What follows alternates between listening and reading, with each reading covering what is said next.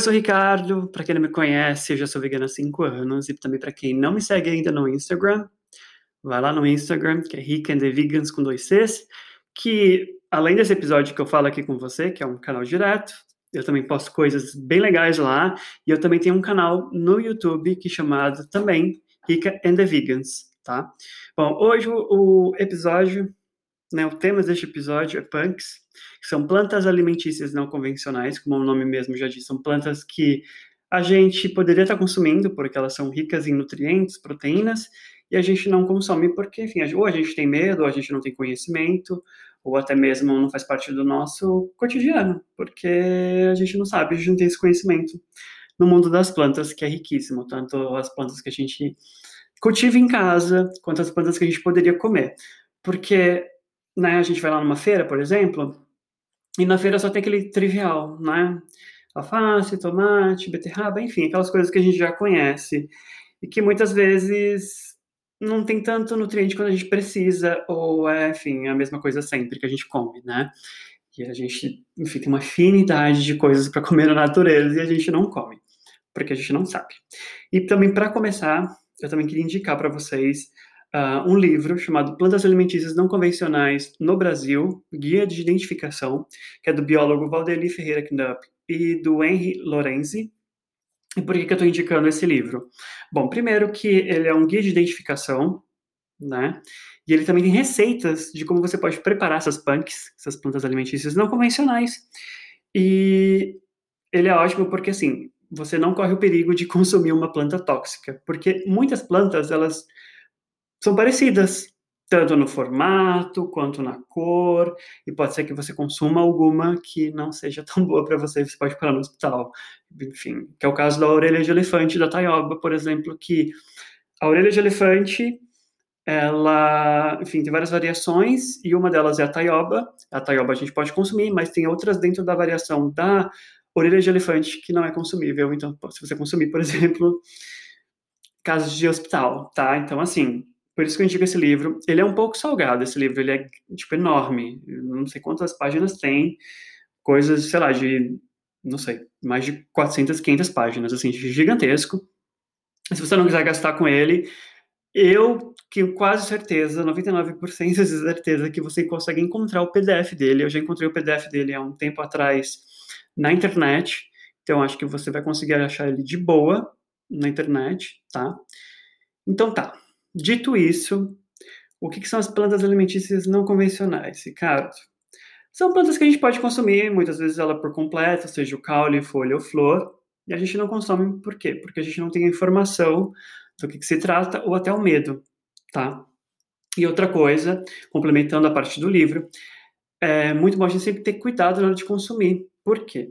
Muitas vezes a gente pode achar uma punk, uma planta dessa, num lugar que seja muito movimentado, numa avenida, numa rua, não sei, ou num solo que já esteja meio degradado, meio poluído e não seja tão bom assim para a gente consumir, tá?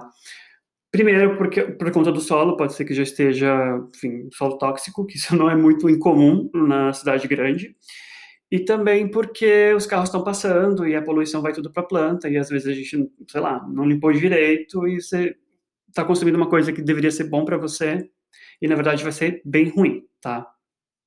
Então é sempre bom a gente saber a origem, né, da planta, o nome científico, tudo direitinho quando a gente for pegar essa planta, né?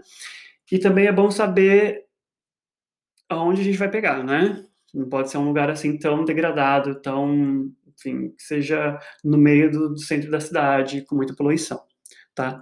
Dito isso, eu vou para a primeira planta que eu amo muito, que é assim, ela é um coringa na alimentação dos veganos e vegetarianos, que é a Ora Pronobis. Fala, Ricardo, que diacho de planta é essa, Ora Pronobis? Eu não sei de onde que veio esse nome, eu sei que a Ora Pronobis é uma frase, acho que é orai por, orai por nós, tá? É uma coisa meio religiosa.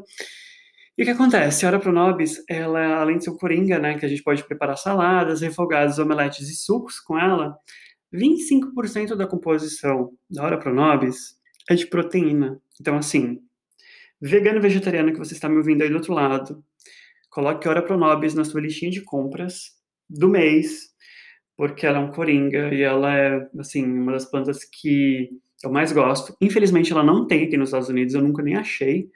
Por ela, enfim, ser riquíssima no sul do Brasil. Então, caso você more no Nordeste e queira uma Pronobis, provavelmente você vai achar, só que ela é de origem mais, assim, né, do sul do, do Brasil, sul e sudeste. Então, gosto bastante da Pronobis. Ela é maravilhosa. Ela é fonte de fibras, de proteínas e vitaminas, que ela auxilia no funcionamento do intestino e fortalece o sistema imunológico. Gosto bastante. Infelizmente não tem aqui. Uma segunda que eu gosto bastante, que eu ia até convidei o meu amigo Flávio, vocês que me acompanham aqui no podcast sabem dele já. Ele é muito entendido nesse mundo, ele já trabalhou com isso, ele trabalha com comida. Ele, enfim, ia participar hoje, mas não pôde por problemas pessoais, mas enfim, a gente vai continuar falando sobre isso. A Peixinho. Você já deve ter ouvido falar sobre a Peixinho, não já? Então, a Peixinho, ela tem um formatozinho de peixe. Os veganos e vegetarianos consomem ela uh, mais empanada. Eu gosto bastante de consumir ela empanada, como um petisco mesmo. Então, eu faço assim, sei lá, um vinagretezinho do lado e como ela empanada e ela tem esse nome porque ela, o gostinho dela lembra bastante o de peixe, o formato dela também parece um pouquinho de peixe. E ela, enfim, é outra também que é rica em, em coisas boas pra gente, tá? E uma outra que você também não sabia, que você também vai ficar sabendo agora, é a dente de leão. Quem nunca soprou uma dente de leão? Eu já. Sabe qual é a dente de leão, né? Aquela que a gente, aquela que é branquinha, que você sopra e as sementes vão voando. Tal. Então, ela também é uma punk. Ela também pode ser consumida, tá? E ela tem ação digestiva. Ela tem ação digestiva e é recomendada para tratamentos do fígado. Assim, todas essas, essas plantas que eu tô falando, essas punks, elas já foram testadas, já foram catalogadas, tá? Então, assim, não é uma coisa que eu tô falando assim do nada, que você, você comer, você vai passar mal, tá? Então, assim, é tranquilo, você pode consumir de boa, tá? Mas segue aquela recomendação que eu te disse. Se for consumir, limpa ela direito, veja onde você está pegando essa planta, tá? É um lugar assim tranquilo, que tem outras plantas ao redor, não vai pegar num lugar que seja muito tóxico, tá? E eu também falei sobre a taioba no começo desse episódio. A taioba, ela também é chamada de orelha de elefante por conta do formato dela, ela é muito grande. A folha dela, assim, tipo, sei lá, eu estou fazendo uma, uma, imagem assim, tentando. É, ela é realmente muito grande. Eu tenho a orelha de elefante aqui, mas como eu falei para vocês, ela tem várias variações dentro da família da orelha de elefante, tá?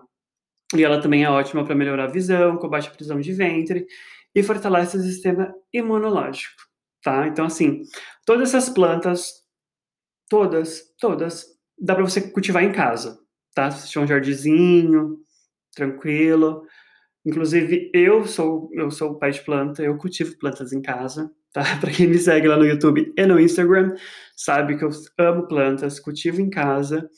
Então, gosto bastante. Se vocês tiverem dúvidas sobre cultivo de plantas, me manda um direct lá no Instagram, tá? E por último, e não menos importante, vocês vão ficar chocados com, com essa informação que eu tenho aqui em, em mãos. Vocês sabiam que a Vitória Régia, que é a Vitória Régia, aquela planta gigantesca que fica lá, né, no Rio, lá na Amazônia? Você sabia que dá pra gente comer a Vitória Régia? Pois é. Dá pra gente comer tanto a semente, quanto o caule, o talo e a flor como alimento. Sim. Eu já falei com duas pessoas que consumiram a Vitória Régia. Eu nunca fui para a Amazônia, então, assim, tipo, eu só vejo Vitória Régia ou por fotos, ou em, nesses jardins botânicos da vida. E a Vitória Regia, ela, ela, inclusive, ela já foi até introduzida em dois restaurantes. Dois restaurantes têm no menu a Vitória Regia como parte do menu ali, pra você comer a Vitória Regia. Eu achei uma coisa impressionante, porque a Vitória Regia é um dos maiores vegetais aquáticos do mundo, né? Então, assim, é um ícone da Amazônia. E eu fiquei impressionado. E as pessoas dizem que o sabor, assim, é uma coisa excepcional. Você consegue descobrir vários sabores em uma única planta, porque a semente tem um sabor, o caule tem outro, a flor tem outro. Então, assim, são vários sabores em uma planta só. Né? Assim, tipo, é incrível e é uma das punks que eu sou doido para consumir. Então, quando eu for para o Brasil, quem mora na Amazônia, por favor, me convide, quem mora ali em Manaus, que eu sou doido para consumir uma Vitória Regia, uma punk. Bom, gente, é isso. Eu espero que não tenha sobrado nenhuma dúvida sobre o que são punks para vocês, tá? Porque, assim, punks é, é um mundo gigantesco de plantas, de sabores e de descobertas que a gente pode ter, tá? Se vocês tiverem alguma dúvida, me procurem lá no Instagram. E a gente se vê numa próxima, na próxima semana, tá? Eu vou gravar um episódio por semana agora. Quero vocês junto comigo, me ouvindo e a gente vai discutindo outras pautas nos outros canais, tá bom? Tenha uma ótima semana. Um beijo!